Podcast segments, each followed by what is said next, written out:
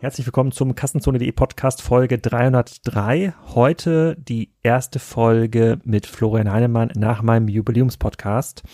Wir sprechen unter anderem darüber, wo es den besten Rum der Welt gibt, warum CrossEngage und G-Predictive zusammengegangen sind, ähm, was er Kopen Sneakers, einem Sneaker-Shop aus Schleswig-Holstein, raten würde, welche Trends im VC-Bereich er gerade sieht, was halten wir vom Anker-Börsengang, ähm, wie schätzen wir die Zukunftsfähigkeit von Shresio ein? Und dann schauen wir uns noch an, ob Amazon wirklich am Peak angekommen ist und ob jetzt nicht doch auf einmal nachhaltige E-Commerce-Geschäftsmodelle in den Trend kommen. Also ganz viele aktuelle Themen, ähm, noch ein paar Scherze links und rechts und an dieser Stelle mal wieder ein Aufruf, ihr müsst mehr eure Payback-Karten und die Payback-App nutzen. Payback ist ja ein Sponsor von Kassenzone schon seit vielen, vielen Jahren. Die unterstützen uns, dass die Podcast-Transkriptionen auch pünktlich im Blog erscheinen. Für alle, die den Podcast nicht hören, da habt ihr jetzt gerade nicht so viel davon, aber viele Leser auf Kassenzone haben da was äh, davon. Payback ist ein riesiger Marktplatz, wahrscheinlich der allerbeste Loyalty-Partner, den man sich wünschen kann im deutschen Markt. Das heißt, jeder große Händler sollte zumindest mal mit Thorsten Hautmann und seinem Team geredet haben, ob es nicht doch Sinn macht, dort eine Payback-Integration ähm, anzustreben. Der gibt euch auch, auch super Zahlen. Es gibt Dutzende äh, äh, Dutzende Millionen aktive Karten und Kunden. Da laufen äh, Milliarden Umsatz drüber über das Loyalty-System. Die haben ganz, ganz viele Daten. Passt also in unsere Zeit und äh, man macht sich auch ein bisschen unabhängiger von anderen Erlöskanälen und Traffic-Kanälen. So, das war's aber mit Werbung. Jetzt erstmal rein in die brandaktuelle Folge, die ich gerade eben mit Florian Heinemann aufgenommen habe. Und ich hoffe, wir sind damit etwas aktueller bei Kassenzone. So, Florian, herzlich willkommen zu unserer ersten Folge nach dem Jubiläumspodcast von mir selbst. Wir haben, wir wissen nämlich nicht mehr, wie viele Folgen wir aufgenommen haben, deswegen ist es jetzt Folge eins nach der 300 mit äh, Florian. Ähm, wir haben uns vorgenommen, tatsächlich wieder regelmäßiger zu sprechen und äh, auch direkt zu veröffentlichen, wenn wir aufgenommen haben. Da sind wir stark inspiriert worden äh, vom äh, Doppelgänger-Podcast. Herzliche Grüße nochmal hier aus diesem Podcast in den Doppelgänger-Podcast. Das macht ihr total cool. Äh, ja, vielleicht können wir uns exzellent, ein paar, muss man wirklich sagen. Exzellent. Ein paar Bälle hin und her werfen. Das ist jetzt quasi so eine Art so eine Art, äh, äh, so eine, so eine, so eine Blockroll. Vielleicht kennen das die einen oder anderen noch aus Web 2.0. Da hat man ja immer Links zu anderen Blogs in der Blockroll geteilt. Das ist jetzt hier quasi die Audio, äh, die Audio-Blockroll. Und vielleicht können wir ja mit einem mit einer, äh, mit einer Verhaltensweise aus dem Doppelgänger-Podcast ja auch anfangen. Die trinken ja immer Wein. Und äh, Wein finde ich total langweilig. Äh, deswegen habe ich mir was viel Besseres überlegt. Weißt du denn, wo der beste Rum der Welt herkommt? Ich hätte vermutet Jamaika oder irgendwie sowas. Ja. Nee, kommt er nicht. Er kommt aus Schubi. Das ist hier direkt bei mir um die Ecke. Ich zeige ihm mal hier in die Kamera. wer, wer sagt das, dass das der ja, Beste ist? Das, äh, ich lese dir das gleich vor. Das ist hier Project One äh, von ah. Old Man Spirits. Ja. Äh, das ist quasi der, es gibt so ein unabhängiges Experten, Expertengremium weltweit. Da sind quasi so internationale Rum-Experten drin, die machen Blind-Tastings. Und diese ähm, Old Man Spirits Rum, ähm, die aus der Schubi angemixt werden von Rum und Co., die gewinnen da regelmäßig alle Auszeichnungen. Also da sind teilweise äh, 10, 20-fach äh, prämiert. Und äh, da gönne ich mir jetzt mal gleich einen von und ich versuche mal den Thomas, den Gründer dort, zu überzeugen, ob wir nicht eine eigene Serie hier bekommen für den äh, Podcast, damit auch unsere Hörer sich da was äh, gönnen können. Vielleicht kriegen wir in der nächsten Folge auch was anderes ausgezeichnet. Muss ich, muss ich, muss ich das so dann auch trinken, eigentlich? Ist das ja, dann? ich schicke dir gerne, ich schicke dir vielleicht, ich notiere mir das mal. Möchtest du ähm, bist du sonst so beim Italiener mit, mit einer Flasche Grappa oder so dabei? Oder einem Glas zumindest? Fairerweise eigentlich überhaupt nicht, weil ich, äh, weil ich dann vermutlich auch nicht mehr besonders, also ich äh, trinke ja nicht viel. Und äh, ich glaube, wenn ich dann so einmal dran rieche, würde das vermutlich schon reichen. Project meine, One zu Florian. So, dass meine ge geistige, Fähig geistige Fähigkeiten dramatisch abnehmen. Aber gut, wir werden sehen. So, bevor wir in unsere Themenliste, in unsere Themenliste einsteigen, ich sage schon mal ganz kurz, wo, äh, was wir heute, was wir heute durchgehen. Wir haben uns das natürlich schon total durchgeplant. Also, wir gucken uns an, was kommt bei euch gerade im, po im Postfach an? Ja, was sind so die aktuellen Trends in der VC? Wir gucken nochmal genau auf den Ankerbörsengang. Ähm, wir gucken uns auch nochmal genau an, was äh, Strasio macht, also diese, das Unternehmen, was ähm, Marken von Amazon kauft und ob sich Klone lohnen. Mhm. Wir schauen uns an, ob Nachhaltigkeit ein neuer Trend geworden ist, jetzt auch durch Corona oder, äh, oder nach Corona. Ähm, schauen uns auch nochmal an, wie die Peak Amazon-These heute zu bewerten ist und wenn wir noch ein bisschen Zeit haben, reden wir noch über ähm, Trump und äh, die US-Deals. Ähm, das müssen wir aber vielleicht auch auf die nächste Folge verlagern. Wir wollen es nicht länger machen als eine Stunde hier, um niemanden zu quälen. Mhm. Äh, außer die Leute haben rum zu Hause. So, und ich habe gelesen heute auf Twitter, ihr habt äh, was äh, verkündet. Ähm, Cross-Engage ist gemerged, richtig? Ist, ist korrekt, ja genau, mit, äh, mit der Firma G-Predictive. Äh, zwar nicht aus Kiel, aber immerhin aus Hamburg. Ähm, nee, nee, die kommen aus Kiel. Wirklich? Ja, das ganze okay. Team kommt aus Kiel. Okay, dann, also aber der Firmensitz ist, äh, ist, ist in Hamburg. Ähm, also da hatte ich sie jetzt auch mal vor, also auf jeden Fall in Norddeutschland, da hatte ich sie jetzt ja. mal verortet. Ähm, genau, und äh, CrossEngage ist ja eine Firma bei uns aus dem ersten Fonds, also äh, genau wie, wie Spriker auch. Und ähm, die betreiben ja ein äh, CDP, also eine Customer Data Plattform, ähm, und äh, die dich im Prinzip in die Lage versetzt, ja, Kampagnen über mehrere Kanäle äh, äh quasi orchestriert auszuspielen. Und, und G-Predictive ist ein Produkt, äh, was letztendlich versucht, ähm, ja, künstliche Intelligenz, insbesondere mit Machine Learning quasi verfügbar zu machen, äh, relativ einfach verfügbar zu machen für den Advertiser und sind zum Beispiel sehr gut da drin, Churn äh, auf Kundenebene zu predikten oder Lifetime Value zu predikten.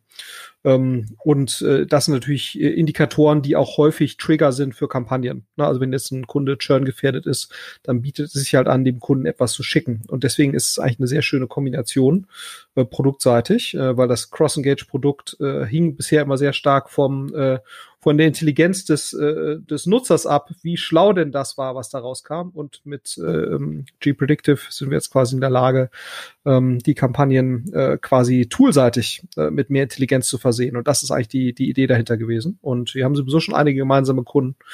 Genau, und äh, haben wir gesagt, das macht, würde sehr viel Sinn machen, ne, weil wir eben auch sehen, dass du ähm, eine absolute Größenordnung benötigst mittlerweile auch in dem, in dem äh, Software-as-a-Service-Bereich, um auch für ja einfach Investoren interessanter zu sein. Und äh, beide Firmen haben sich gut entwickelt jetzt die letzten anderthalb, zwei Jahre. Ähm, aber wir haben uns überlegt, äh, gemeinsam mit den Teams äh, das Ganze zu beschleunigen, auch nochmal ordentlich Geld investiert von beiden Seiten, also beide Bestandsinvestoren. Das ist bei G-Predictive insbesondere Target Partners aus München, ähm, sehr erfahrener, äh, bereits langjährig unter äh, unterwegs befindlicher ähm, B2B-Fokusfonds und äh, bei G-Predictive, äh, bei, bei CrossEngage sind das insbesondere im Early Bird Vorwerk und wir, äh, also Project A, äh, genau, und wir alle haben noch mal ordentlich mit investiert. Auch der Thea Töpfer, sagt ihr vielleicht auch was, Gründer von Facelift, ja. hat, ähm, hat noch mal Geld mit dazugelegt. Der ist ähm, Angel gewesen bei, bei G-Predictive. Ja, und jetzt äh, schauen wir optimistisch in die Zukunft, weil ich glaube, das Thema an sich Kundendaten, First-Party-Data ist natürlich ein großes, ein großes Thema ähm, äh, damit äh, besser umzugehen. Ne? Also insbesondere sozusagen in Zeiten, wo es immer schwerer wird, cookie-basiert auszusteuern, ähm, äh, aufgrund der verschiedenen äh, sowohl datenschutzrechtlichen Regularien, aber auch sozusagen Vorgehensweise der, der Vorgehensweisen der Browser wird eben intelligente Nutzung der, der Daten, die man vorliegen hat, also User und, und äh, Kundendaten, also sogenannter First-Party-Data wird eben immer wichtiger. Ähm, und deswegen glauben wir schon, dass die beiden Produkte da recht, äh, recht gut im Trend sind. Genau. Also das Sehr ist gut. heute passiert. Mhm. Glückwunsch schon mal dazu. Ähm, dann habe ich noch was im Internet gefunden, was du bestimmt auch äh, sehr lustig findest. Ähm, und zwar, weißt du, wofür agile Softwareentwicklung steht? Also woher das Wort agil ursprünglich kommt, was es bedeutet? Also wenn du so fragst, werde ich es ja wahrscheinlich nicht wissen. Also ich hatte genau, also es geht irgendwie mit, ich hatte es irgendwie mit flexibel oder so. so. Ja, aber da steht dann sowas wie äh, sozusagen in äh, sozusagen Individualität und Interaktion über Prozesse und Tools. Ne? Mhm. Äh, Software, die funktioniert über ganz, ganz genaue Dokumentation, ja, Kollaboration, über Vertragsmanagement. So und ähm, das, äh, da, das, das ist deswegen lustig, weil Deloitte, äh, ein ganz tolles Unternehmen an dieser Stelle, hat den Agile Landscape V.3 rausgebracht. Hast du vielleicht noch nicht gesehen? Zumindest merke ich das im Kopfschütteln. Und das ist, äh, es gibt ja diese Maps, diese U-Bahn-Maps, gab es ja auch bei Web 1.0, 2.0, 3.0. Und äh, das führt quasi das Agile Manifestum ad absurdum. Da gibt es ungefähr 100 äh, nicht viel mehr sogar, vielleicht sogar 200, 300 Fachbegriffe rund um Agilität, die das Ganze vereinfachen, wofür Agilität steht, sozusagen auf den Kopf stellt. Ich lese mal ganz kurz vor. Also da gibt es zum Beispiel die Bahnstrecke, ja, die U-Bahn-Strecke Large Enterprise Scale Scrum. Ja, Abkürzung kennst du bestimmt, ähm, LESS, ja, das ist mhm. natürlich ganz klar. Ja, das ist ähm, Organized by Customer Value, Station 1, dann äh, Top-Down plus Bottom-Up, Station 2, Station 3, ähm, Feature Team Adoption Map. Ja, dann gibt es die Abbiegung Richtung Multi-Teams Design Workshop, Vision Page, Contract Game äh, und so weiter und so weiter. Also da haben wir gesehen, da haben es doch wieder die Beratung und Konzerne geschafft, das ganze Agilitätskonzept komplett auf den Kopf zu stellen. Ich verlinke das nochmal in den Show Notes, aber das ist, äh, das ist, äh, das passt zu dem Whisky und dem Ich glaube, da wollte ich gerade sagen, ich dachte, glaube, da brauche ich da noch ein bisschen rum. Ja, brauche ich ja, da noch ein das, bisschen rum. Ich, ich schicke dir, schick den Link dann gleich nochmal zu. Dann noch ein neues Projekt, was ich gerade gestartet habe. Äh, kurze Werbung hierfür. Ich bekomme immer ganz viele Anfragen auch von kleineren Unternehmen, die sagen, wir möchten jetzt mal einen Workshop machen oder was hältst du von unserem Geschäftsmodell? Und das passt ganz schwer manchmal in den Alltag. Und jetzt habe ich äh, mir überlegt, es würde ja Sinn machen, die äh, Weisheit der Masse zu nutzen und habe den Twitter-Pitch ausgerufen. Ähm, ich habe das erste Unternehmen, was da jetzt teilgenommen hat, ist Copen Sneakers. Kann man bei mir bei Twitter sehen, äh, wie, das, äh, wie das Geschäftsmodell ist. Und dem Unternehmen habe ich jetzt im ersten Schritt ähm, fünf Fragen gestellt zum Geschäftsmodell. Also was ist der USP? Woher kommen die Kunden? Warum sind, warum können sie das besser als der Wettbewerb? Das hat Copen Sneakers alles beantwortet. Das ist ein Unternehmen, das hat relativ gute Sourcing-Möglichkeiten für so Restposten Sneaker, die sie dann über den eigenen Shop, Amazon, eBay und Co. Äh, verticken. Die Frage ist, wie können die eigentlich wachsen und größer werden? Äh, da haben unsere Kollegen vom Doppelgänger-Podcast auch schon ein bisschen mitgeholfen. Äh, also Pip hat gesagt, das also am ehesten natürlich äh, SEO-Strategie, aber funktioniert eigentlich auch nicht, weil kleines Sortiment, zu unattraktiv, wechselt ähm, zu schnell. Wenn du jetzt überlegst, für so einen, für so einen ähm, opportunistischen Händler, der so ein paar Bezugsquellen hat für solche Top-Ware, Gibt es da so eine Langfriststrategie oder würdest du sagen, nee, lieber das Amazon-Pferd so lange reiten, wie es geht?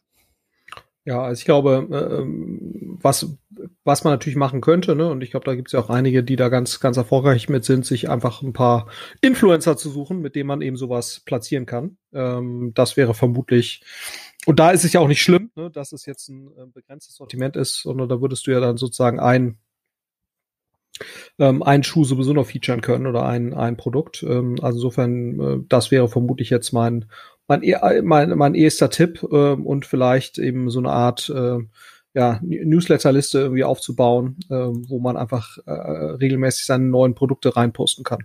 Ja, ähm, das äh, genau. Aber ansonsten ist vermutlich für jemanden, der jetzt äh, eben nicht die die Möglichkeit hat, ähm, äh, da jetzt in größerem Umfang zu agieren, ist vermutlich die Marktplatzschiene die die erfolgreichste. Ja, äh, wäre jetzt meine These. Genau.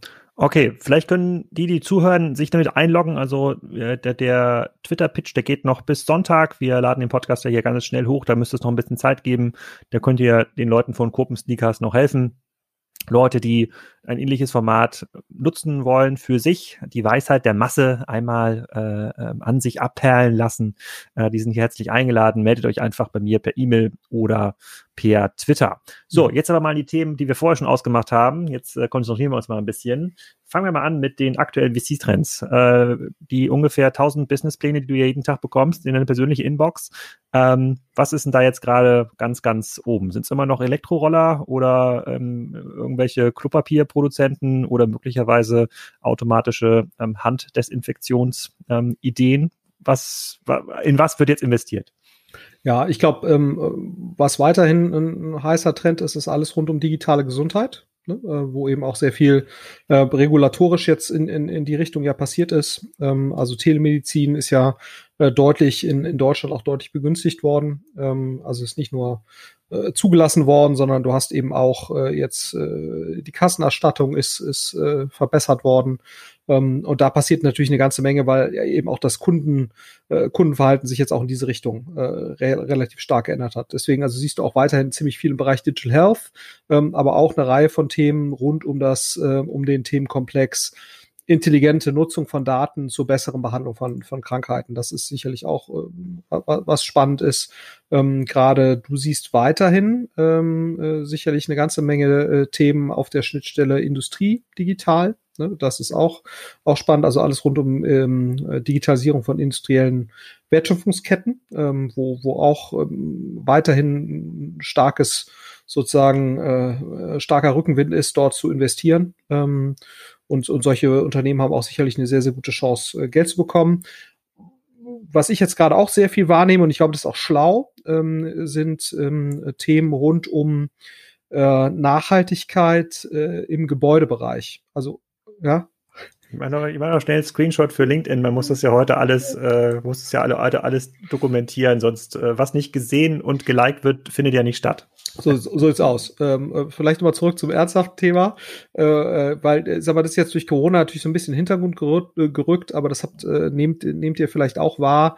Die äh, EU äh, hat jetzt ja äh, unter äh, Leitung von Ursula von der Leyen als äh, Vorsitzender der Kommission äh, auch nochmal ein Riesenpaket beschlossen, ähm, rund um äh, letztendlich Energieeffizienz und Förderung von Energieeffizienz. Das heißt, da wird eine Menge passieren äh, in dem Bereich und da sieht man auch schon eine Reihe von Startups, die im Prinzip dort versuchen, äh, an den verschiedensten Stellen ähm, äh, rund um das Thema Nachhaltigkeit sich zu positionieren und da ein Businessmodell aufzubauen. Und das andere, äh, wo wir uns auch gerade einige Sachen angucken und das ist jetzt auch nicht wahnsinnig neu, aber das ist, ist sicherlich jetzt, da ist nicht so viel investiert worden von den traditionelleren VCs wo ich uns jetzt auch mal zuzählen würde, äh, wo aber jetzt doch eine Menge entsteht, ähm, ist der Bereich E-Sports.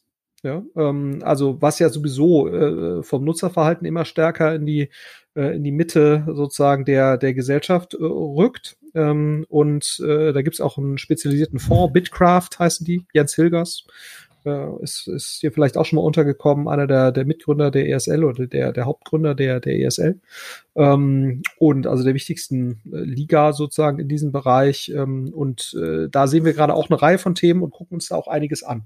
Ja, ähm, und ähm, haben da bisher noch nichts gemacht, aber das wird sicherlich auch ähm, etwas sein, äh, was, was uns äh, sozusagen die nächsten paar Jahre begleiten wird, äh, weil natürlich einfach das Nutzerverhalten äh, sich dorthin sehr, sehr stark äh, verändert. Das sind jetzt mal so äh, vier, vier Sachen, wo ich sagen würde, da geht weiter eine Menge. Klar, Fintech ist ja so, so ein Klassiker. Ne? Ähm, Aber das da heißt, dass, das heißt, wenn die Regierung tatsächlich jetzt Incentives für bestimmte Themen rausgibt, du sagst jetzt Energiewende, dann führt das auch zu einem höheren Dealflow bei euch zu genau zu dem Thema.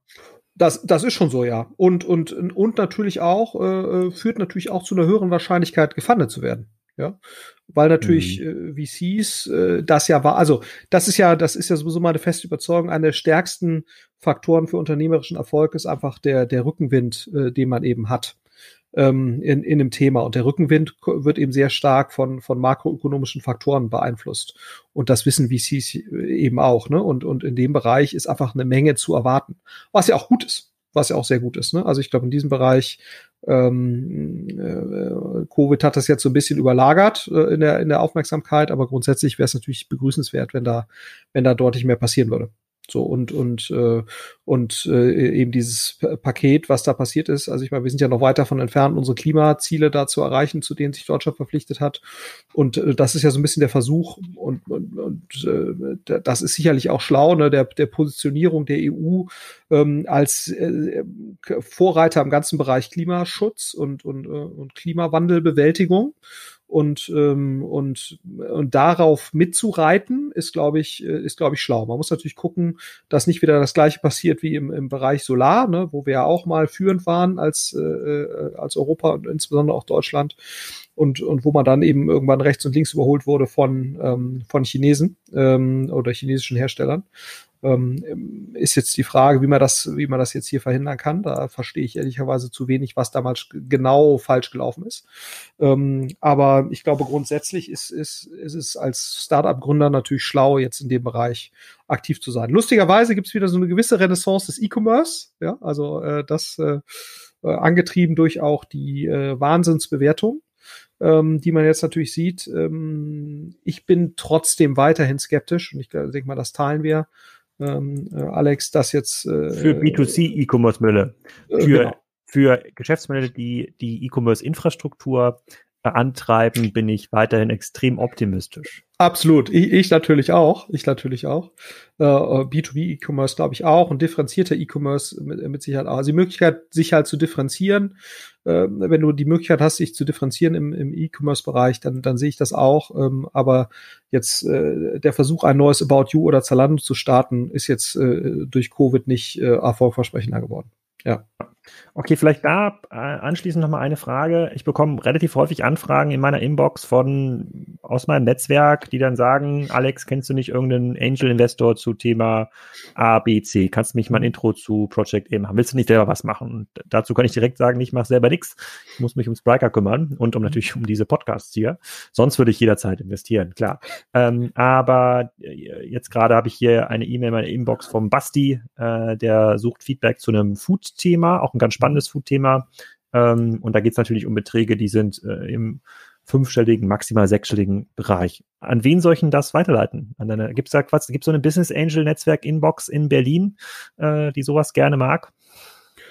Ja, also ich versuche schon immer die Sachen, die ich bekomme und die nicht ähm, quasi in unseren Scope fallen, weiterzuleiten. In der Tat, ne, an, an jetzt also irgendwas Foodbezogenes würde ich weiterleiten an Christoph Mehr beispielsweise. Ne? Also der ist ja sehr aktiver Angel und auch äh, Vorinvestor im, im, im Food-Bereich ähm, mit Atlantic Food Labs, die auch kleinere Tickets äh, durchaus machen. Und ansonsten will, kann ich eigentlich jedem nur raten, äh, die ist ja relativ einfach rauszufinden, über Crunchbase beispielsweise, äh, wer sind die Investoren ähm, bei äh, bestimmten Verticals in bestimmten Geografien so, und äh, diese Leute einfach systematisch anzusprechen. Das ist eigentlich kein, äh, das ist eigentlich kein größeres Problem, die Leute zu identifizieren. Also äh, der Worst Case ist als Angel, ich muss einmal in einen Crunchbase ähm, Premium Account investieren, weil da jetzt mittlerweile sozusagen die freien Funktionen etwas zurückgeschraubt wurden. Ne? Äh, Gut, irgendwann müssen die auch mal Geld verdienen. Ja. Irgendwann müssen die auch mal Geld verdienen, genau. Also ja. genau. Insofern ist das ist das nur fair, aber ich glaube, das kostet irgendwie 150 Dollar. Also es ist, glaube ich, okay, äh, wenn man da mal für einen Monat was bezahlt. Das, das äh, kann ich, Günstiger, das kann ich jedem. Also das wäre meine Vorgehensweise. Ich, ich würde jetzt von irgendwelchen Business Angel Netzwerken bin ich jetzt ehrlicherweise nicht der größte Fan, aber ich glaube, die Leute, die, ähm, äh, die äh, in bestimmte Themen äh, investieren in Berlin oder auch eben in, in anderen äh, ähm, Hubs, die sind eigentlich relativ leicht zu identifizieren. Ja. Okay, gut. Also ich schicke dir das einfach weiter von Basti, dann schickst du das an den Christoph und dann ich ist das warme. Intro. Genau. Dann alles klar, mache ich, mach ich gleich fertig. So, ja. jetzt aber zu den ernsten Themen. Ähm, mhm. Ein Thema, was die E-Commerce Investmentblase, nenne ich mal, ähm, antreibt, ist ja unter anderem der Anker-Börsengang. Anker ist eine Marke, die den meisten Hörern hier im Podcast sicherlich bekannt sein dürfte, wurde auch schon intensiv bei Doppelgänger und bei der OMR besprochen. Gab es auch einen Artikel, glaube ich, bei dem äh, bei, bei den OMR-Kollegen ähm, dazu. Ähm, ich bin auch treuer Anker-Kunde. Das ist eine Marke, die hat sich bei Powerbanks, Kabeln, äh, Ladeadaptern Kopfhörern in vielen Kategorien ganz nach oben ähm, geschoben. Amazon äh, weltweit, also gegründet 2011, ähm, in über 100 Länder bisher Produkte äh, geliefert und 2019 über 900 Millionen Dollar Umsatz gemacht. Die sind gerade in China an die Börse gegangen und haben dort jetzt sage und schreibe eine Bewertung von 8 Milliarden Dollar erreicht. So, zynische Kommentare aus einschlägigen Blogs äh, vermuten hier eine Blase, ein Unternehmen, was 100% abhängig ist von einem Distributionskanal in einer Produktkategorie, in der man sich nicht großartig äh, differenzieren kann, die so stark bewertet wird, achtfacher Umsatz, das muss eine Blase sein. So, mhm. jetzt kommst du.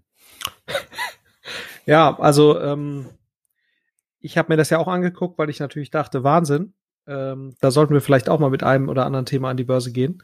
Ähm, nee, also ich, ich kann auch ehrlicherweise, also sie haben relativ viele Patente, ne, die, die, jeder, der Produkte von denen nutzt, merkt auch, das sind schon gute Produkte. Das ist jetzt nicht irgendwie so your everyday äh, Powerbar, ähm, sondern diese, also die haben zum Beispiel sehr schnelles Ladegerät, was echt gut funktioniert, was auch schon lange funktioniert jetzt bei mir und so weiter.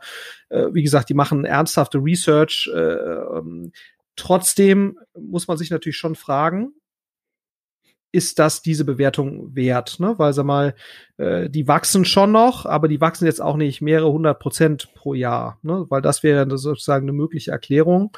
Ähm, und und ähm, äh, und ja, die Produkte sind gut, Ähm, aber es ist eben schon die Frage, ob das jetzt wirklich unique Produkte sind, ne? weil, sag mal, äh, und sie haben jetzt ja auch keiner besonders herausragende äh, Luxusmarkenpositionierung aller LWMH oder, oder Apple oder so, wo man jetzt sagen könnte. Also insofern hat mich das schon auch sehr gewundert, weil äh, das Wachstum ist jetzt deutlich, deutlich unter 100 Prozent. Und die Frage ist natürlich schon, was kannst du hier überhaupt für eine, für eine EBIT-Marge systematisch erzielen in einem eingeschwungenen Zustand?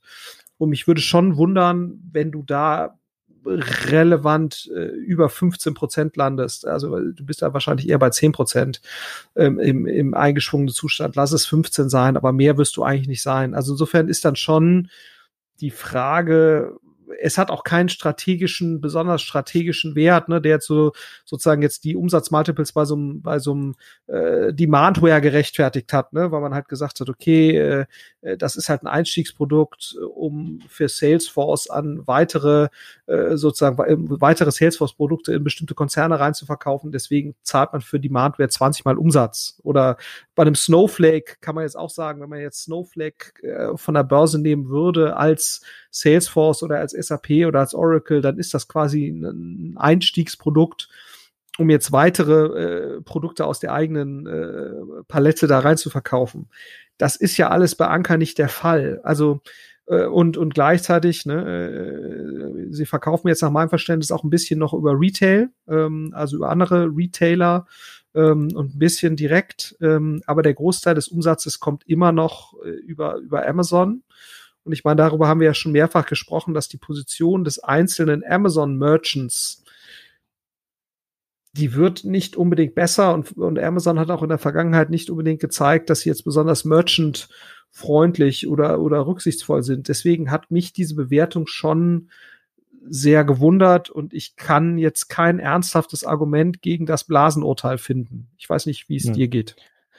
Ja, also ich habe das, ähm, du hast ja das Argument Patente gerade genannt. Also wie gesagt, ich bin auch zufrieden und ich glaube, die machen gute Geräte. Ähm, die Frage ist ja, sind 1000 Patente eigentlich viel oder ist das wenig? Gelten diese Patente irgendwie weltweit? Das lässt sich ja schnell mal aufschreiben. Mhm. Vielleicht kann man ja, vielleicht gibt es ja eine Patentbörse in Neuseeland, die äh, total entspannt ist und äh, da kann man mal schnell 1000 Patente irgendwie äh, anmelden. Ich habe jetzt gerade mal parallel gegoogelt, wie viel Patente hat zum Beispiel ein Toshiba, ja, so ein Unternehmen, was am Sterben ist, äh, eingereicht. Und die reichen zum Beispiel in den USA, reichen die immer noch auf einer Größenordnung 1000 bis äh, 2000 Patente pro Jahr ein. Auch ein Unternehmen, was schon unter eine Milliarde abgerutscht äh, ist. Also das scheint mir nicht, also das scheint mir nicht so einen, das scheint mir nicht so ähm, wirklich ein Wettbewerbsvorteil zu sein, vor allem, weil die halt extrem viele Produkte haben. Meine Vermutung ist, dass es, äh, es sind ja in China an die Börse gegangen, da gehen ja gerade ähm, relativ viele Unternehmen ähm, ähm, an die Börse. In dem aktuellen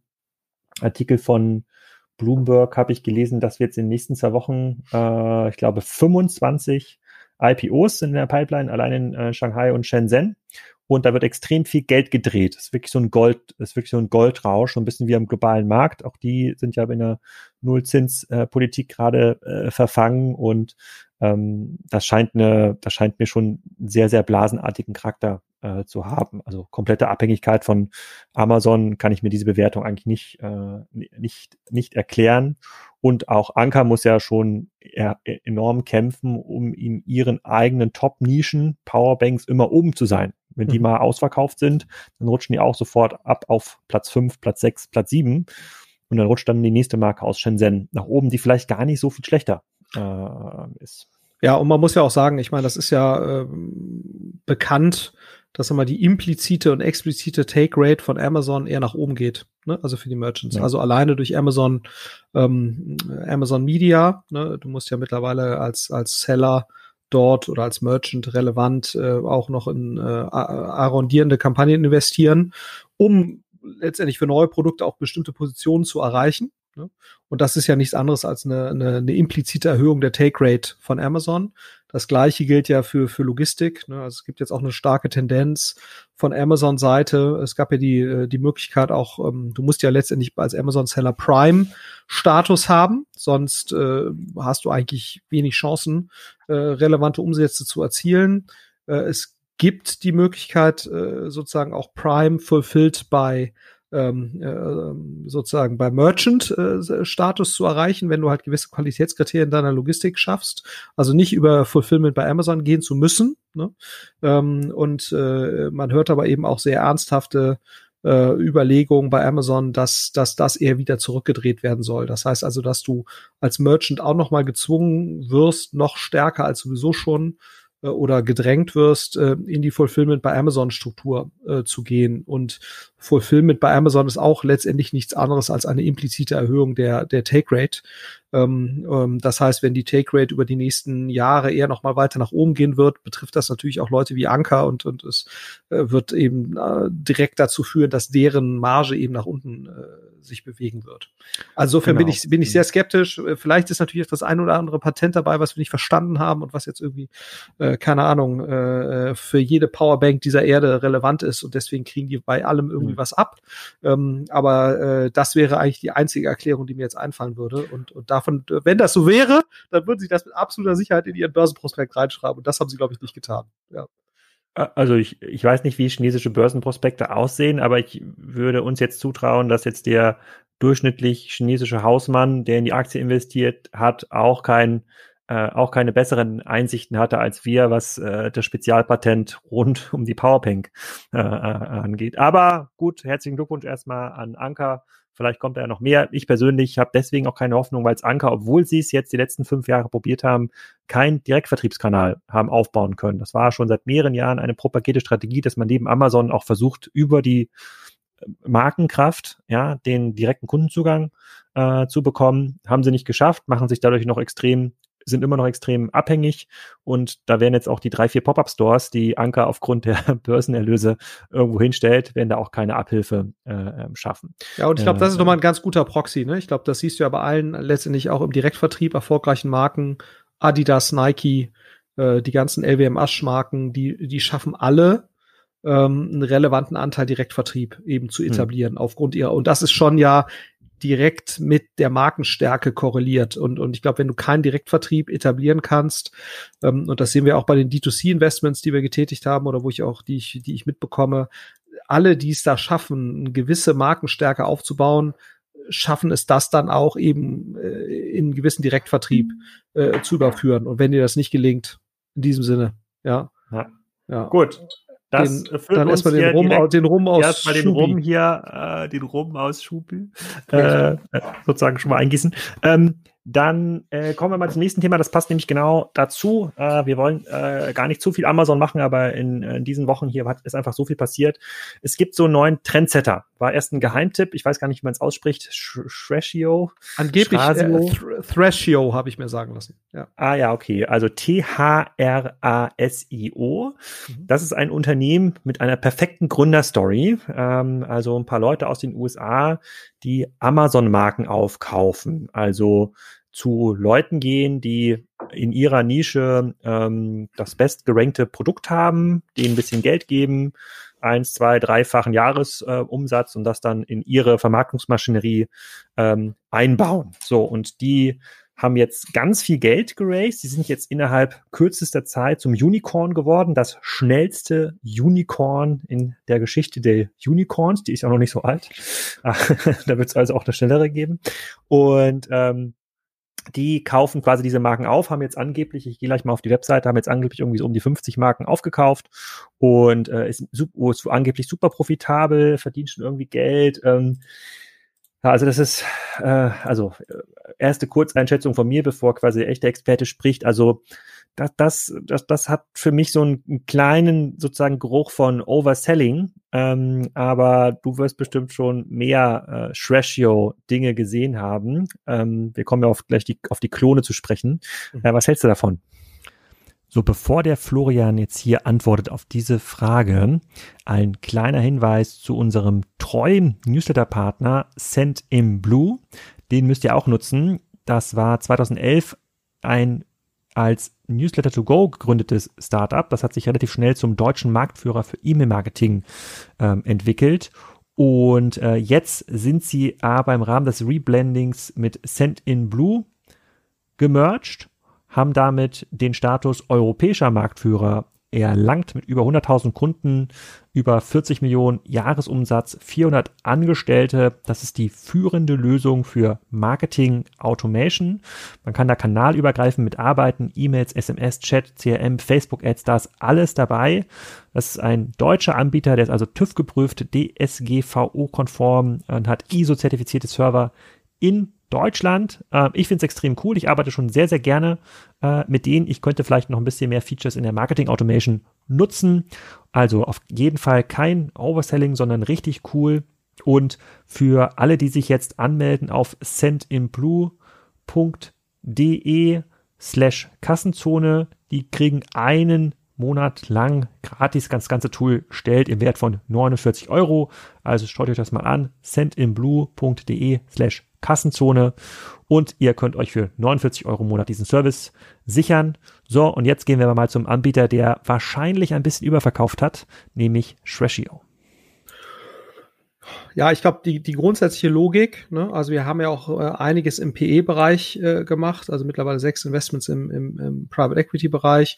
Und da gibt's ja häufig äh, diese Buy-and-Build-Strategien, ne, so, so nennt man das ja, dass man sagt, ich äh, nehme häufig einen Kern pro Unternehmen und um das gruppiere ich mehrere andere, ne, um quasi mein organisches Wachstum, was ich ja idealerweise auch habe, um anorganisches Wachstum zu, zu ergänzen.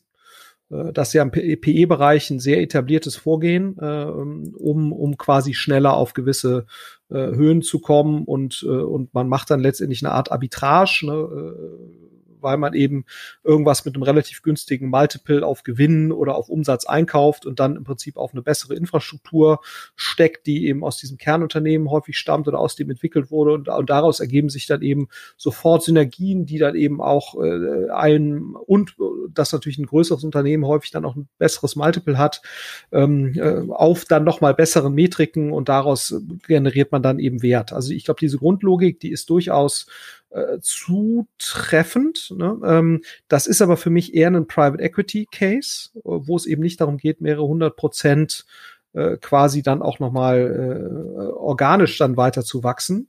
Äh, und ist auch eher ein EBIT-Spiel als jetzt ein ähm, Umsatzspiel äh, oder sozusagen eins von exponentiellem Wachstum, äh, was, was man äh, dann eben auch noch mit dem organischen Wachstum erzielen würde, was man, was man dann aus dieser Struktur rausgeneriert. Ähm, und, und deswegen habe ich nicht so ganz verstanden, muss ich gestehen, dass, dass da eher äh, dann auch VCs investiert haben. Das, weil VCs, ne, wie wir, sind ja eigentlich eben auf exponentielles Wachstum und Hit-Businesses angewiesen. Und aus meiner Sicht ist das kein, ist das strukturell, ist das kein Hit-Business. So, und mhm. ähm, ich glaube schon, dass die grundsätzliche Logik funktionieren kann, ne, ähm, indem ich halt Marken auf eine professionelle Struktur setze. Also wenn du anguckst, wie funktioniert ein KW-Commerce, ne, ich bin jetzt auch kein Riesenexperte, die, aber der ist ja wahrscheinlich der erfolgreichste äh, deutsche äh, Multimarken-Player, äh, ne, also als Händler Schrägstrich Hersteller, äh, der dann eigene Produkte sourced und, und, und äh, unter eigenen Marken vermarktet. Die haben ein eigenes Sourcing Office in, in, in China oder in Hongkong. Ähm, die, die haben eine eigene Logistik. Das ist schon alles ziemlich professionell oder sehr professionell. Äh, beschreiben die Produkte super. So, also alles, äh, was, was eben Leute erst ab einer gewissen Größenordnung kennen oder Schalltech kennen ja auch viele, jetzt hier unter dem Namen Berlin Brands äh, mittlerweile unterwegs. Äh, die machen so ein Geschäft ja auch mit mehreren Marken und haben auch eine große Infrastruktur, Marketing-Team und so weiter. Und da jetzt andere Marken dran zu docken, das kann schon grundsätzlich, äh, glaube ich, Sinn machen, wenn du eben einmal sozusagen diese Kernmarke Berlin Brands oder Kerninfrastruktur Berlin Brands oder eben KW Commerce hast. Aber das ist dann eben eher ein Private Equity Spiel und für mich kein, kein VC Spiel. Und man muss natürlich immer mal gucken, wie nachhaltig ist das? Ne? Also jetzt, wenn du mit einem KW-Commerce sprichst und so weiter, es ist jetzt nicht einfach, ne? auch aufgrund der gerade schon genannten Faktoren, ähm, da dauerhaft letztendlich profitabel zu sein. Wie geht das eigentlich nur? Indem du natürlich ständig neue Produkte nachschiebst, die dann eben letztendlich für, für, für Wachstum sorgen. Ja? Und ähm, äh, es ist ja eben nicht so, dass du, äh, dass du jetzt einen kontinuierlichen Kundenstamm aufbaust oder einen Kundenstamm aufbaust, der kontinuierlich kauft, wie das ein About You tut oder ein Zalando tut äh, oder ein Zuplus tut, sondern äh, du bist im Prinzip darauf angewiesen, mit immer wieder neuen Produkten, ähm, die du dann eben auf, auf die Marktplätze schiebst, also insbesondere Amazon schiebst, ähm, Wachstum zu erzielen. Und das wird, wie wir gerade besch beschrieben haben, strukturell weder leichter noch von den Margen besser, eben aufgrund der gerade genannten Faktoren. FBA wird tendenziell teurer, äh, Amazon Media Spendings steigen tendenziell, die du aufbringen musst, um äh, überhaupt gewisse Positionen da zu erreichen. Gleichzeitig hast du chinesische Hersteller, die direkt äh, verkaufen was ja wiederum die gleichen sind, ne, die ja für die äh, Thrashio quasi Marken die Produkte produzieren. Also insofern, ich finde das jetzt nicht so einfach und viele von diesen Herstellern ähm, Schrägstrich äh, Händlern, das ist ja quasi so eine, so eine Mischung, sind dann natürlich nur deshalb profitabel oder funktionieren nur deshalb, weil natürlich der, der, derjenige, der es betreibt, das sind ja häufig ganz kleine Unternehmen mit äh, Mann, Frau plus irgendwie was ich zwei Angestellten, äh, dass die natürlich auch ein Stück weit von Selbstausbeutung äh, leben. Und das darf man natürlich auch nicht äh, vernachlässigen, äh, was du natürlich in der professionelleren Struktur nicht mehr so hast. So, also insofern, das mag schon funktionieren. Äh, ich bin skeptisch, dass das ein VC-Case ist, und ich glaube eher, dass es ein PE-Case ist, weil ich sehe noch nicht, wo das exponentielle Wachstum herkommt. Und äh, bis zum Ankerbörsengang hätte ich auch ehrlicherweise nicht gedacht, dass Leute dafür ein besonders hohes Umsatzmultiple bezahlen, muss ich, muss ich gestehen. Ja, vielleicht muss, müssen wir beide umdenken, wenn jetzt der Ankerbörsengang ja. sich verstetigt. Ich, also, ja, machen wir doch noch, machen wir doch noch About You für alte Männer.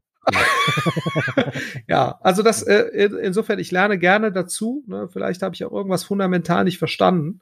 Ähm, das passiert ja durchaus schon gelegentlich oder häufiger mal. Insofern, äh, äh, das kann auch hier so sein. Vielleicht übersehe ich jetzt hier irgendwas, aber äh, was denn deine Sicht? Ja. Also habe ich irgendwas aus, da habe ich irgendwas, sehe ich irgendwas grob falsch?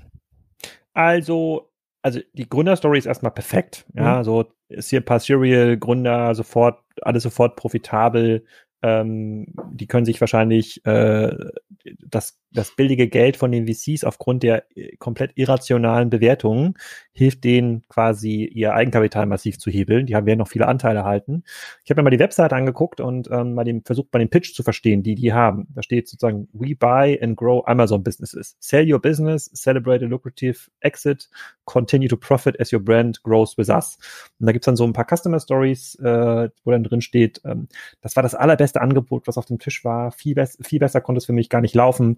Wir akquirieren innerhalb von 43 Tagen, einige Brands sogar innerhalb von, äh, von, äh, von, von, von 12 Tagen. Ähm, das ist ja schon so ein das könnte auch quasi ein mittelständischer PI sein, der so eine mhm. Seite hat. Mhm. Und äh, was ich mir schon vorstellen kann, dass es so eine Art Pioniereffekt gibt, also weil Thrashio jetzt so stark in der Presse ist und auch in dieser ganzen Szene so durchge durchgereicht wird als finanzstarker, verlässlicher Partner mit jetzt schon irgendwie 20, 30 Cases, kann ich mir gut vorstellen, dass sie es schaffen, zumindest in den USA, die ganzen Leute, die jetzt tatsächlich sich ausgebeutet haben die letzten sechs Jahre und jetzt keinen Bock mehr haben und das verkaufen wollen, das in ihre Infrastruktur zu onboarden und damit auch Geld zu verdienen. Das kann ich mhm. mir total gut vorstellen. Äh, ich kann mir nicht vorstellen, dass das in irgendeiner Form irgendwie international skalierbar ist, weil für jede Marke muss man so einen enormen Aufwand ähm, äh, machen. Also jetzt so ein bisschen Logistikoptimierung da im Lager und so ein bisschen Marketing-Spending-Optimierung. Damit ist es nicht getan. Da gebe ich dir vollkommen recht. Das hat ja auch der Jens Wasel im Podcast hier schon erzählt von äh, äh, von, äh, von KW Commerce, aber ich glaube, es ist quasi äh, das, das richtige Modell zur richtigen Zeit, was aus zwei Dimensionen, ähm, äh, aus zwei Vektoren gespeist wird. Extrem billiges Geld,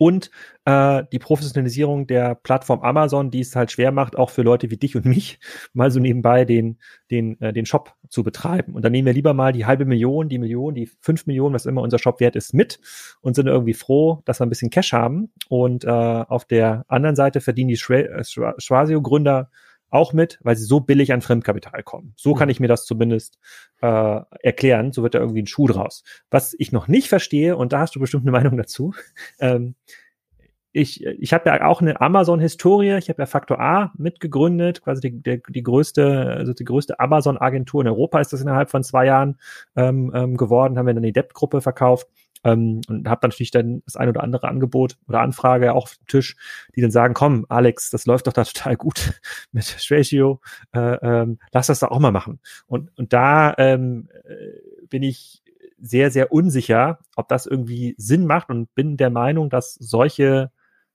Deals auch schon bei euch auf dem Tisch gelandet sein müssten. Mhm. So, was hältst du davon?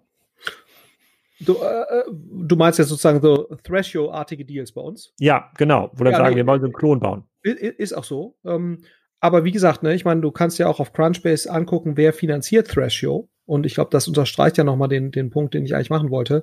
Das sind zum einen Länder, ne, also sozusagen Credit äh, äh Funds, äh, also Leute, die Fremdkapital geben. Und es sind eher PE-artige Firmen. Also so jemand wie Advent hat jetzt gerade die letzte Runde gemacht. Und auch diese Upper 90 Leute machen nach meinem Verständnis eben eher Private Equity. Ähm, und das unterstreicht auch eigentlich genau das, was du gesagt hast. Es ist äh, zum einen relativ günstiges Fremdkapital im Markt. Ähm, und zum anderen äh, sozusagen ist, sind das eigentlich Profit in sich ja schon, diese Amazon-Händler sind ja an sich profitabel. Ne? So, jetzt hast du natürlich so diesen, diesen gewissen Ausbeutungsfaktor, aber die, die da konsolidiert werden, äh, das sind ja keine fast-growing äh, sozusagen Technologie-Startups, sondern das sind in sich mit einem gewissen Prozentsatz EBIT profitable, relativ langsam wachsende im Technologiebereich äh, Firmen, die dann konsolidiert werden. So und und die die, die Hauptleute dort sind eben Private Equity Firmen und wir müssen eigentlich, also VCs investieren eigentlich in andere Cases, also Dinge, die schneller wachsen, die erstmal strukturell negativ sind, ne, um dann eben irgendwann was äh, gebaut zu haben, was idealerweise Netzwerkeffekte hat. Kann man jetzt sagen, ja, hier gibt es zumindest mal Synergien, Netzwerkeffekte so richtig.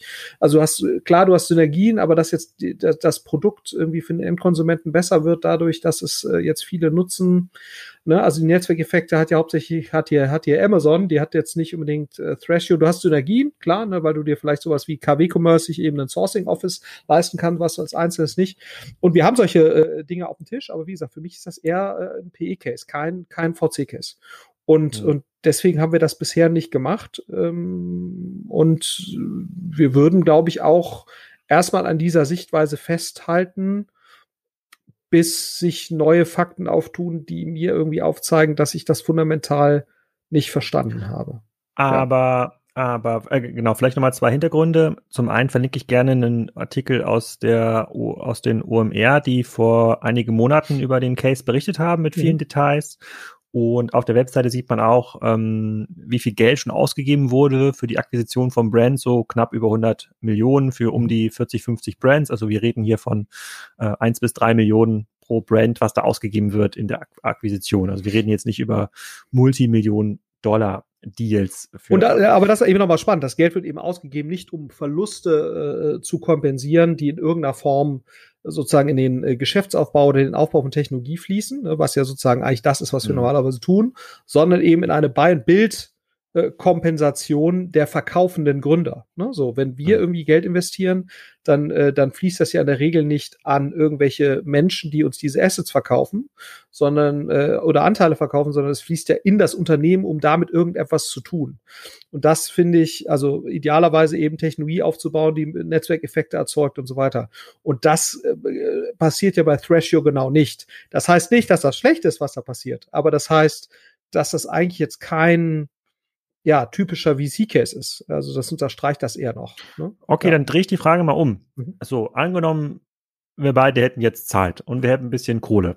Ja, und sagen, komm, wir müssen irgendwas müssen wir ja machen mit der Zeit. So, das dritte Golfhotel, die zweite Yacht, das ist jetzt auch langweilig geworden.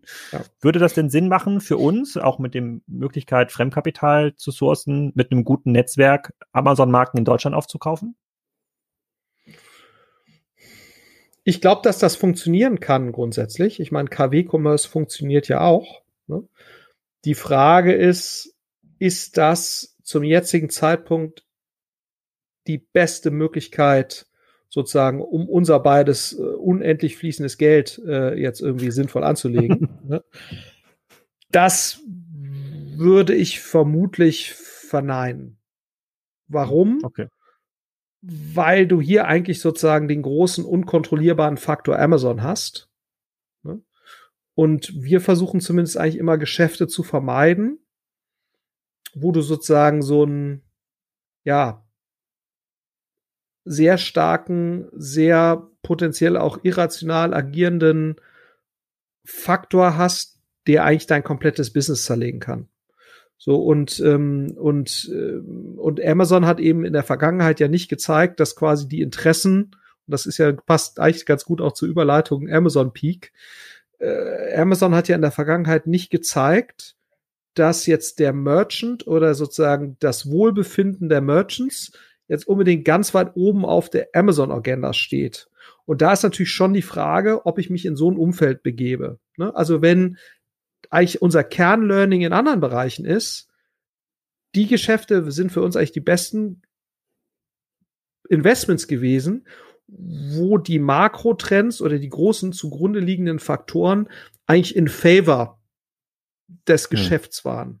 Und das scheint mir hier nicht unbedingt so. Und deswegen frage ich mich schon, ob wir unser Geld nicht lieber woanders investieren sollten, Alex. Das stimmt. Vielleicht in die nächste Cloud-Datenplattform, äh, die dann mit dem Faktor 300 bis 500 an der Börse gehandelt wird. Aber heute reden wir nicht über Snowflake, ja.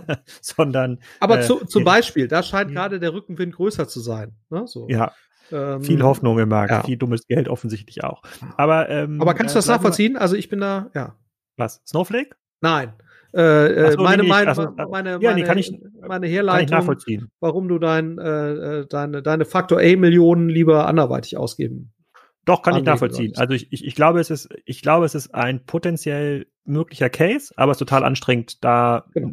eine überproportionale Rendite zu erwirtschaften. Und, und ich glaube, das ist ja ganz wichtig. Ich meine, du musst dich als Investor nicht nur fragen, ist das ein guter Case? Ne? Das ist auch das, was finde ich das Schwierigste ist häufig bei Leuten, die sich an uns wenden die Frage ist ja nicht, ist das, was diese Leute machen, grundsätzlich gut oder schlecht, sondern ist das eines der acht bis zehn besten Investments, die wir, die wir sehr wahrscheinlich dieses Jahr tätigen könnten? Das ist ja die mhm. relevante Frage aus VC-Sicht. Ne? Vorausgesetzt, du kommst natürlich in diese Investments rein. Das ist natürlich, ne, man kommt ja auch nicht in jedes mhm. Investment rein. Aber das ist ja sozusagen die für uns maßgebliche Frage. Und das ist teilweise gar nicht so einfach, weil man natürlich eher die Tendenz hat, sich zu sagen, ist das Investment gut oder schlecht? Wenn es gut ist, dann macht man's. Und das ist ja de facto als, als VC oder generell sollte das als Investor nicht die Maßgabe sein, sondern die Maßgabe sollte ja sein, ist das, das eines der besten fünf oder zehn oder wie viele Investments man auch immer machen möchte pro Jahr. Als Privatperson machst du eher noch weniger, ne, weil du ja auch gar nicht die Infrastruktur hast. Ist das äh, eine der besten Sachen, wo du jetzt rankommen würdest in dem für dich äh, relevanten Zeitraum? Hm, und da bin okay. ich aufgrund der gerade beschriebenen äh, Logik zumindest mal skeptisch. Mhm. Okay, ja. dann äh, konzentrieren wir uns mal noch auf den wichtigsten Makrotrend bei dieser Argumentation. Peak mhm. Amazon. Du hast dich ja weit aus dem Fenster gelehnt vor einigen Monaten und Peak Amazon äh, prognostiziert, glaube ich. Ich? Möglicherweise war es auch ich. Ich weiß ich es glaub, nicht mehr genau. Ja, ich würde, kann, ich würde solche kann sein. weitreichenden Aber Aussagen das, äh, das, aber das Thema können wir vielleicht noch äh, in diese Folge packen. Die anderen Themen müssen wir in die nächste Folge schon mhm. äh, äh, mitnehmen. So, nach allem, was wir jetzt gesehen haben in den, ach, wir haben noch ein kleines Nachhaltigkeitsthema, das machen wir auch noch. Ähm, nach allem, was wir bisher so gesehen haben, jetzt in den letzten äh, Monaten, auch die Herausforderung von Amazon, irgendwie seinen Warenbestand da äh, sozusagen zu managen und die ganzen Fraud-Sachen äh, von der Plattform zu holen. Ähm, Zalando wächst natürlich in seiner, in seiner Nische deutlich stärker, ein Thomann wächst stärker in seiner Nische, äh, auch ein Kamera Express wächst stärker. Dem, von den Mano Mano Gründern habe ich gelernt, dass sie viel schneller im DIY wachsen. Ähm, absolut äh, sowieso, ähm, relativ äh, noch viel mehr in Frankreich. Ähm, kommt Amazon jetzt so langsam an sein Limit? Sagen wir so, ich meine, Corona hat natürlich Amazon nochmal wahnsinnig geholfen. Also in der, und das nicht nur im Börsenkurs, sondern ja auch im, im, im Wachstum und so weiter. So, und die Frage ist aber natürlich. War, aber, hm? aber, ketzerische Frage, war Corona denn nicht das, was die Wende für die Otto Group war? die Wende, also du meinst jetzt den Zusammenschluss von, genau. von dem, was zusammengehört. Genau. Ja, 17 Millionen neue Konsumenten ausgestattet genau. mit ausgestattet mit D-Mark. Äh, ausge und ausgestattet ohne Waschmaschine. Ja. Das stimmt, das stimmt. ja, du weißt das, du bist ja das, äh, ne, also so, nicht, dass hier Kritik kommt. Äh, Alex ist ja selbst äh, im Osten noch geboren. Ja. Wir hatten also, nix, wir waren zu arm für den Dreck unter den Fingernägeln. Das ist so. Nein, das stimmt, glaube ich, nicht, Alex. Aber ja, äh, äh, trotzdem hat es natürlich einen Konsumboom ausgelöst. Das ist, glaube ich, keine Frage. Ja, ich glaube, die, die, die Grundsatzfrage ist ja die, ähm, und das äh, geht so ein bisschen an das ran, was wir gerade hatten. Bis Amazon kam, hat man ja eigentlich immer gedacht, ich muss eigentlich meine Kunden und Partner irgendwie partnerschaftlich behandeln, damit ich mittelfristig erfolgreich sein kann. Das war zumindest immer das, woran ich wirklich also fundamental von überzeugt war. So, und Amazon ist ja gegenüber dem Endkunden, verhält sich Amazon ja sehr kundenorientiert. Also, zumindest mal sozusagen, ja, äh, das, das ist also, schon. Äh, komparativ der, zu äh, vielen anderen, ja. Also, äh, das ist der, der klare Nordstern für Amazon ist schon quasi, was ist am besten für den Endkunden? Klappt das jetzt immer sozusagen, ne, wenn du jetzt gerade auch irgendwie nach irgendwelchen Produkten suchst und du merkst natürlich schon, Amazon ist in gewissen Kategorien, das ist zumindest meine Wahrnehmung, überfordert damit, wirklich die besten Produkte auszuspielen, weil so diese Balance aus China-Produkten, ähm, Amazon Media beförderten Produkten, also Sponsored Products und, und, und dem, was wirklich am besten ist, das ist vielleicht teilweise nicht mehr so ganz ausbalanciert, ist meine, meine Wahrnehmung. Die entscheidendere Frage ist aber ja eigentlich, wo Amazon ja definitiv nicht kooperativ ist, ist mit seinen Merchants. Also jeder, der bei Amazon Produkte anbietet, weiß das. Man kriegt keine vernünftige Betreuung. Äh, man fliegt teilweise raus äh, äh aufgrund irgendwelcher äh, vermeintlicher oder echter Fehlverhalten. Man hat eigentlich keine richtige Möglichkeit oder äh, sich dann da wieder sozusagen äh, Support zu, zu holen, um das dann auch zu klären, gewisse Issues. Also Amazon ist das schon sehr ähm, sozusagen nachlässig im Umgang mit seinen Merchants. Ähm, und, und äh, wie gesagt, haben wir auch an verschiedenen Stellen, bieten wir ja auch, äh, bieten ja Ventures von uns auch Produkte dort an. Und das ist schon etwas, wo man jetzt sagt, okay, ist, ist das eigentlich ein nachhaltiges Verhalten, wenn man mit seinen Marken relativ schlecht oder mit seinen Anbietern relativ schlecht umgeht? Und das gilt ja nicht nur für jetzt irgendwelche kleinen Merchants, das gilt ja auch für größere Marken, die letztendlich auch gedrängt werden in gewisse Verhaltensweisen, äh, eben äh, Produkte nicht mehr als eigener Seller zu verkaufen mit eigener Preishoheit, sondern äh, ge gedrängt werden, jetzt sozusagen die Produkte direkt an Amazon zu liefern mit Preishoheit von, von, von Amazon. So. Das heißt, in der Amazon-Welt spielt eigentlich sozusagen die Marke, hat eigentlich keine, keine Relevanz. Ähm, oder äh, passt eigentlich nicht so richtig ins Konzept, weil eigentlich sollten halt die Produkte äh, in der Amazon-Welt gut funktionieren, die halt gute Bewertung haben und das ist eigentlich das, äh, das was, was jetzt eben bei Amazon die Maßzahl ist äh, für gutes Preis-Leistungs-Verhältnis oder gutes Produkt. Und, und das passt natürlich, das, und das würde natürlich voraussetzen, wenn dem so wäre, dass dieses Rating-System auch immer oder Review-System auch immer super funktioniert und, und das tut's ja nicht immer, weil es eben dann doch manipuliert wird und so weiter. Und da ist natürlich schon die Frage, lässt Amazon dadurch nicht Raum, in verschiedenen Nischen für Nischenplayer eine bessere Experience zu erzeugen? Und das ist ja letztendlich auch die These, die du hast. Ähm, äh, und die würde ich auch unterstützen. Es ist, glaube ich, schon möglich, gegen Amazon gewisse Nischen, gerade die beratungsintensiv sind und auch gerade auch im B2B-Bereich äh, oder wo es um emotionale Themen geht, die wie jetzt eben Mode, die besser zu bedienen als Amazon das tut. So und und gerade eben mit so einer schlechten Behandlung der Partner, die ja die Produkte stellen sollen in diesen Nischen. Ja, weil da würde, glaube ich, ein deutlich kooperativeres und eine engere Zusammenarbeit mit diesen Partnern erforderlich sein, wie es ja auch eine About You oder ein Zalando macht äh, oder zumindest mal versucht vom ganzen Mindset um da eine bessere Kundenexperience zu erzeugen. Und das, äh, das tut Amazon eben nicht. Und dadurch lassen sie Raum für andere. Ne? Ähm, Äh, gleichzeitig äh, muss man natürlich sagen, zwingen sie aber natürlich die Zalandos und About Use dieser Welt durch Dinge wie Same-Day-Delivery und äh, Lieferfenster und so weiter natürlich wahnsinnigen Aufwand zu betreiben äh, in ihrer logistischen und, und, und Lagerinfrastruktur. Ne? Da, damit du sowas machen kannst wie Same-Day-Delivery, brauchst du einfach eine Reihe von Lägern über ganz Deutschland. Das erhöht natürlich die Komplexität im Warenbestand, das erhöht die Kapitalbindung. Du brauchst kleine Depots, die halt in der Lage sind, irgendwelche Stundenfenster zu erfüllen. So, und das treibt natürlich die Logistikkosten und Infrastrukturkosten auf der, auf der Lagerseite für jeden anderen Player, weil Amazon dadurch natürlich einen Standard definiert. Und da ist natürlich die Frage, welcher Effekt überwiegt letztendlich. Hm.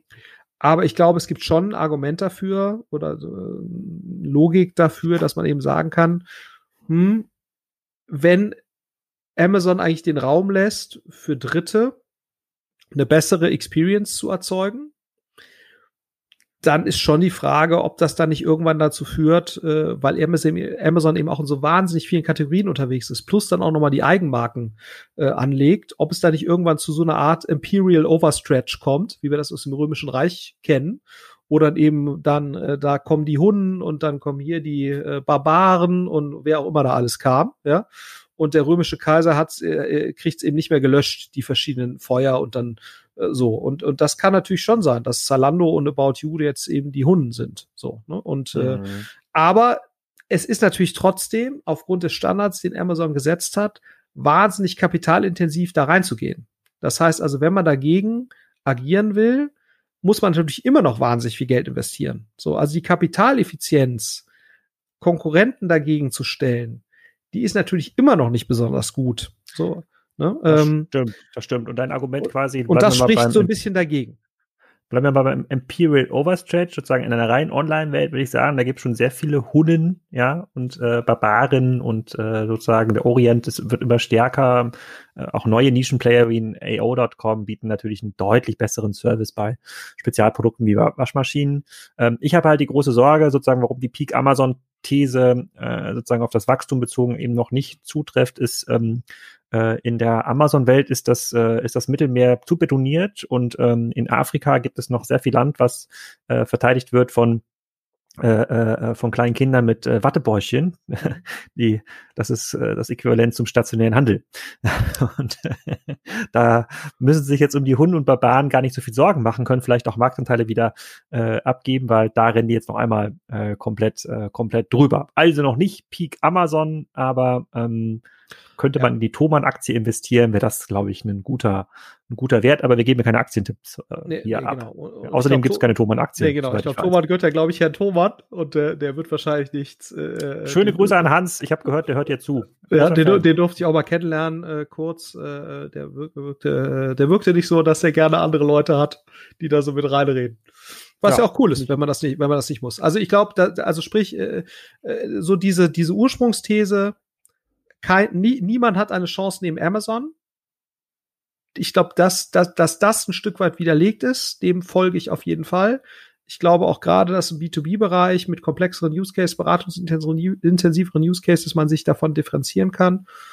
Ob das schon reicht, sozusagen den Peak Amazon herbeizuführen, ja. weiß ich nicht. Zumal, und das, das, das, das, das Thema sind wir gar nicht reingegangen, zumal Amazon natürlich über AWS äh, und so weiter Einnahmequellen hat, die natürlich auch äh, sehr viel Fehler äh, verzeihen ne? und, und, und unglaubliche Investitionen ermöglichen, weil nicht jedes Investment, was Amazon in der Vergangenheit getätigt hat, war ja war ja gut. Ne? So, äh, es gab ja eine Reihe von von Failures. Äh, aber es ist natürlich nicht schlimm, wenn du gleichzeitig eben ein AWS-Geschäft hast, was einfach unglaublichen Operating Cashflow generiert und einfach sehr viel Fehler verzeiht. So, und, und welcher Effekt davon jetzt der stärkere ist, äh, da tue ich mich sehr schwer damit, das zu beurteilen. Ja, aber ja, es hängt sicherlich natürlich auch alles sehr, sehr stark an so einer Person, Jeff Bezos. Wird Jeff Bezos einen ähnlich guten Nachfolger finden wie jetzt äh, Steve Jobs mit äh, Tim Cook? Weiß man nicht. Ne, weil da auch ja. haben ja auch viele gesagt, so Tim Cook, das wird irgendwie zur, zum Niedergang führen von jeglicher Innovationskraft von Apple. Ähm, das kann ich ehrlicherweise gar nicht so beurteilen, aber wenn man sich den Aktienkurs anguckt, äh, seit Steve Jobs äh, nicht mehr unter uns weilt, muss man zumindest mal sagen. Also zumindest da äh, hat Tim Cook ja sehr viele Dinge, äh, zumindest jetzt mal auf gar keinen Fall schlecht gemacht. Ja, das stimmt. So und ähm, ja. Ich fasse zur Peak Amazon These zusammen. Wir wissen es auch nicht. Ähm, ja. Und äh, dann kommt die letzte Hoffnung natürlich äh, äh, des kleinen Händlers und damit auch die letzte Frage dieser Folge. Ähm, Corona und der Klimawandel haben uns das ganze Thema Nachhaltigkeit ja wieder vor Augen geführt. Ähm, macht es wieder Sinn, über E-Commerce-Modelle nachzudenken, die im Wesentlichen auf Nachhaltigkeit basieren? Ja, und da verweise ich äh, auf äh, die ja schon äh, einzusehenden Börsenunterlagen der Firma Wish, ja, so ähm, äh, wo man ja eigentlich sehr schön sehen kann, oder da werden auch die Zahlen ja in Kürze nochmal deutlich stärker ausgebreitet und analysiert werden. Ich glaube, Wish hat letztes Jahr schon 15 Milliarden GMV gemacht. Ist das richtig? 15 Milliarden? Meinst du so viel? Ja, ich dachte irgendwas. Ja, ich hatte irgendwas, ich hatte noch im einstelligen Milliardenbereich irgendwas, ja. aber müssen wir uns in der nächsten Folge auf jeden Fall genau angucken. Ich dachte 15. Ehrlicherweise mhm. bin ich mir relativ sicher. Äh, und das wäre ja größer als Zalando und About You mhm. zusammen. Ja. Ne? So. Ja. Ähm, und ähm, wenn ich richtig rechne. Und selbst wenn sie jetzt nur genauso groß ist, äh, oder, oder ein bisschen kleiner, äh, das sind nach meinem Verständnis, da gibt es ja noch andere Konzepte, die ähnlich sind. Joom und so weiter, Schein ähm, und wo halt direkt quasi chinesische Produkte äh, in die westliche Welt äh, ge geschippt werden. Mhm. AliExpress ist ja auch etwas, was sehr stark äh, sich entwickelt und letztendlich auch nicht großartig anders ist von der ganzen Systematik. Ja, so und ähm, und das und das sind eigentlich die am stärksten wachsenden E-Commerce-Konzepte der letzten fünf Jahre die neu entstanden sind, ne, äh, sind eigentlich eher Konzepte, die genau das Gegenteil von Nachhaltigkeit sind. Ja, so äh, nämlich günstige Produkte, die äh, wie auch äh, äh, Raul Rossmann, der ja sonst nicht immer mit dir äh, äh, gewissen Punkten übereinstimmt, wenn ich das richtig verstehe, äh, aber wo er natürlich zu Recht darauf hinweist, die Sachen sind nicht richtig, äh, die gehören, erfüllen keine Zertifikate, man weiß nicht, sind da Schadstoffe drin. Ne, dann, da muss man ihm recht geben. Dem genau, das aber ist der, sein, sein, sein großer Counterpart Christoph Werner ist in der übernächsten Folge zu Gast. Ja, ja gut, da werden wir aufgenommen. Also insofern äh, und und das ist eigentlich das genaue Gegenteil von Nachhaltigkeit, was da passiert. Aber ist eben sehr erfolgreich. Warum? Weil sie eben natürlich eine, eine Gruppe äh, für sich erschlossen haben, eine Zielgruppe, die bisher im E-Commerce eigentlich keine große Rolle gespielt hat. Ne? Das darf man immer nicht vergessen. Prime, Amazon, ein Zalando, ein About You, das sind alles Mittel- und Oberschichtphänomene. Das sind keine äh, sozusagen ähm, Bereiche, die jetzt äh, für, für Leute, die jetzt äh, eher in den unteren äh, Einkommensschichten der Gesellschaft angesiedelt sind, da eine besondere Relevanz haben. Ne? Und, und das ist, ja. bei, bei, das gilt sowohl für USA, die ja sozusagen der größte Abnehmermarkt sind oder amerikanische Konsumenten sind die größten Abnehmer für Wish.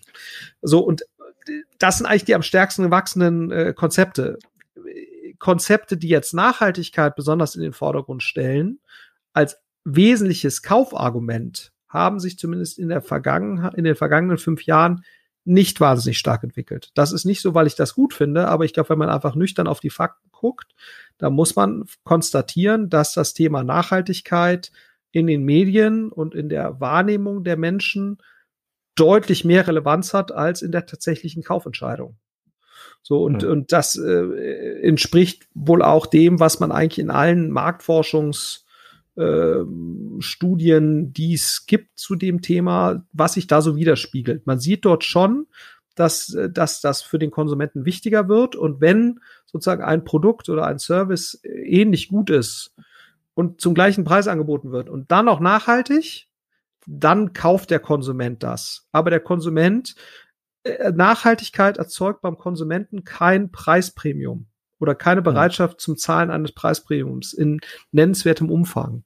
Und äh, da, das ist vermutlich immer noch so, trotz Fridays for Future äh, so und ähm, und, und äh, das muss man wahrscheinlich ganz nüchtern so sehen. Auch wenn sich natürlich viele Leute das anders wünschen und auch wenn du jetzt guckst, ne, bei Otto äh, legen natürlich sehr viel Wert auf das Thema. Auch ein Zalando ma macht da relativ viel mittlerweile, ne? Und, und About You, äh, die zeigen äh, Produkte an, die jetzt irgendwie aus äh, besonders nachhaltig äh, sozusagen äh, erzeugter Baumwolle äh, erstellt sind und so. Also äh, man sieht das immer mehr und das wird vermutlich auch dazu führen, dass bei den Konsumenten die die Wahrnehmung und die Relevanz noch mal ein Stück weit steigt. Also und eine steigende Relevanz kann man schon sehen, aber es ist eben es ist eben äh, nicht so relevant wie, wie andere Kauf. Äh, also ich fasse zusammen, Nachhaltigkeit im E-Commerce muss man sich leisten wollen. Frei nach dem Motto, rettet den Wald, esst mehr Spechte. Ähm, damit äh, möchte ich diesen Podcast schon äh, schließen. Wir nehmen mit in die nächste Folge das Thema äh, Trump äh, sozusagen zerstörtes Silicon Valley. Vielleicht oder doch nicht. Äh, Wish, ich habe noch kein ähm, S1-Filing gefunden, aber vielleicht äh, können wir bis zur nächsten Folge irgendwo eins ausgraben und da kommen noch mehr. Ja, wir kriegen sicherlich sonst einen vom, Gar vom, vom Laster gefallenes Reporting. Ja. ja, irgendwo finden wir da, glaube ich, was. Ähm, wir versuchen hier die nächsten drei Wochen wieder nächste Folge zu produzieren, freuen uns auch über Anregungen ähm, von euch und äh, wünschen euch jetzt noch einen schönen Freitag. Ich muss jetzt hier noch gleich fertig schneiden. Wir wollen das jetzt nicht mehr Wochen verzögern, sondern immer direkt nach der Aufnahme hochladen. Ne? Raus damit. Und, ähm, ja. und, Sinne, schönen Dank. Ebenfalls. Ciao, ciao. So, so, das war schon die erste Folge nach dem Jubiläumspodcast. Ist im Kasten. Ich hoffe, es hat euch gefallen. Ich warte auf eure Fragen per LinkedIn, per E-Mail, per Twitter. Könnt ihr mir alle stellen. Ich habe mit dem Florian schon in zweieinhalb Wochen den nächsten Aufnahmetermin festgemacht. Da gibt's dann neue Updates. Nächste Folge dann Philips, dann Flaschenpost, dann ist Christoph Werner endlich mal dran. Andreas Schobert von äh, Hornbach ist auch dran. Also die nächsten Wochen geht's fleißig weiter mit zwei Podcasts pro Woche. Euch ein schönes Wochenende oder schönen Freitag, je nachdem, wann ihr diesen Podcast hört. Ich habe gehört, der ein oder andere hat jetzt schon eine längere Warteliste, weil er nicht mehr so viel pendelt zur Arbeit und hat auch nicht mehr so viel Podcastzeit. Darauf können wir keine Rücksicht nehmen. Es passiert einfach zu viel. Wir können jetzt nicht nur wegen Corona ein paar weniger Podcasts aufnehmen. Das tut mir sehr leid, äh, aber in diesem Sinne viel Spaß bei der nächsten Folge.